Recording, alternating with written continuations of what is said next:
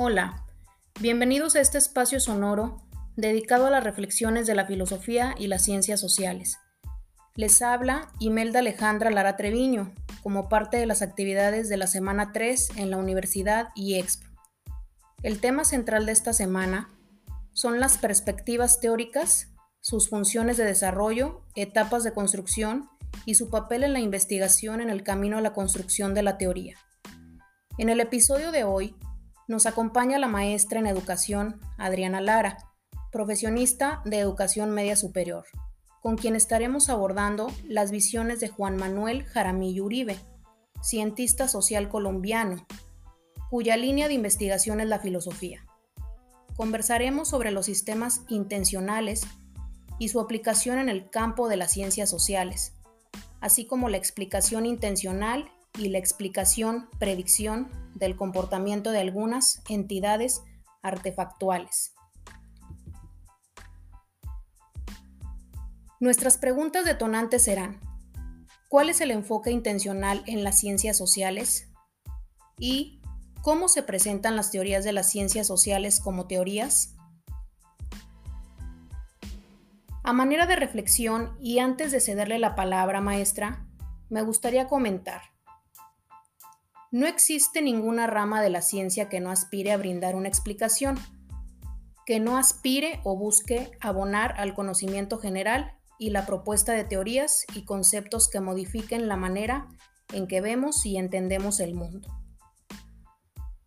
El ideal que parece como el horizonte para las diversas áreas del conocimiento parece acercarse cuando seguimos uno a uno los pasos del método científico y trabajamos para resolver las incógnitas uniendo las piezas del rompecabezas.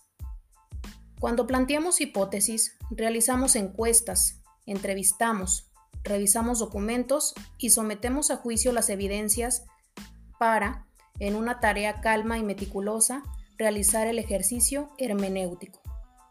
Y la tarea no termina ahí.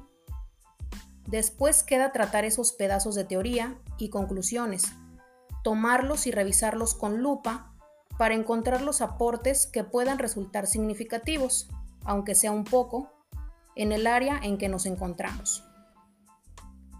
Es cierto, no siempre nos encontramos con grandes sacudidas teóricas u ontológicas. A veces, la mayoría de las veces, nuestro aporte será arar el camino para nuevas investigaciones, brindar el antecedente para decir, aquí falta una mano, y que otras generaciones puedan echar el clavado en la investigación y la metodología. Porque como docentes, nuestro trabajo consiste en realizar las preguntas, pero dejar que otro las responda.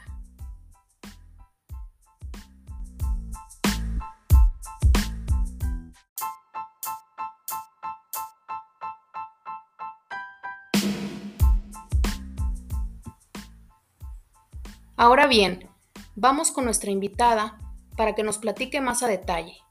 Adelante, maestra. Bienvenida.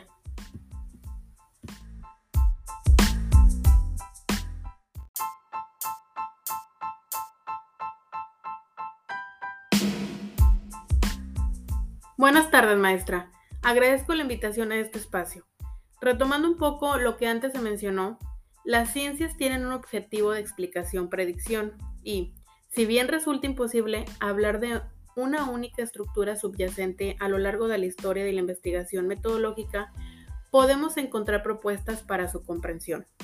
Para acercarnos al concepto que nos atañe, mencionaremos el aporte de John Searle, profesor de filosofía estadounidense, en su obra Mentes, Cerebros y Programas, que nos habla de la intencionalidad y él distingue dos variantes relevantes. Número uno, la intencionalidad intrínseca que se refiere a nuestros pensamientos, deseos, intenciones en el sentido corriente del término. Y número dos, la intencionalidad derivada, que es la que adscribimos a sistemas distintos de nosotros como artefactos, programas de computación, robots, etc.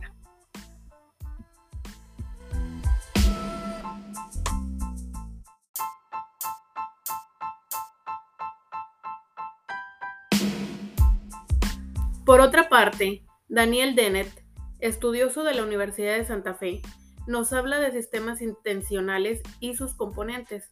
Afirma que para explicar y predecir el comportamiento de un sistema pueden seguirse perdón, tres estrategias o tomar tres posturas. La primera postura es la postura física, con la que se deduce el comportamiento a partir de la estructura y las leyes de las ciencias exactas. La segunda postura es la postura de diseño, con la que uno abstrae los detalles de la constitución física del sistema y, suponiendo que ha sido diseñado, puede predecir su comportamiento si se conocen las intenciones del diseñador. Así, podemos predecir cuándo sonará el despertador, aunque no sepamos nada de su estructura interna. Y finalmente, la tercera postura es la postura intencional, con la que el comportamiento se deduce a partir de los deseos y creencias que adscribimos al sistema. Tratamos al sistema como un agente racional e imaginamos qué creencias y deseos podría tener el agente, dada su situación en el mundo, y predecimos su comportamiento, suponiendo que actuará para satisfacer esos deseos. Desde luego, el carácter intencional de los sistemas intencionales ha sido objeto de amplias discusiones, pero el común denominador ha sido su relevancia en las ciencias sociales y su carácter idiosincrático.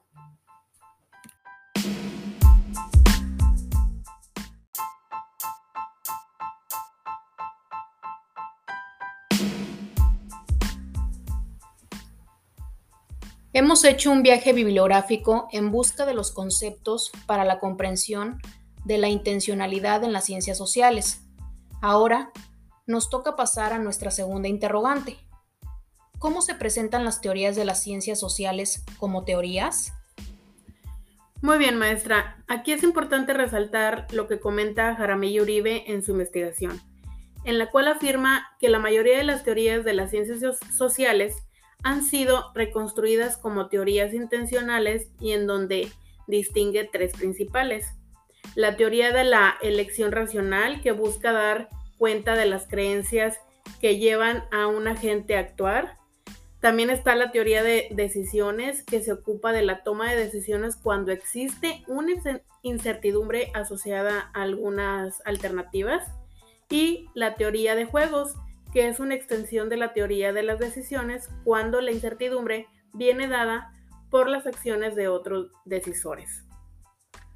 Estas teorías resultan relevantes para tratar de comprender mejor los engranes que conforman los fenómenos sociales. Como investigadores y como docentes, es nuestro trabajo adentrarnos en ellas pues explican el comportamiento y significan un aporte de grandes proporciones a la hora de realizar el proceso de investigación en las ciencias sociales. Aunque es cierto que este enfoque intencional ha ido a menos en otras áreas del conocimiento, tiene una relación simbiótica con las humanidades y continúa siendo piedra angular para la desfragmentación semántica de los componentes con que tratamos. Nos movemos en un área donde la intencionalidad es otra de las piezas a considerar, como quizá no lo sea en otras, y del interés proyectado y la comprensión que podamos obtener de los teóricos. Dependerá la manera en la que naveguemos por las aguas de las ciencias sociales. La tarea está ahí. Queda aún seguir tratando de desenmarañar la teoría en busca de las vetas que nos den luz en la investigación y que quizás a través de las diferencias nos permitan encontrar el punto de unión entre las áreas del saber.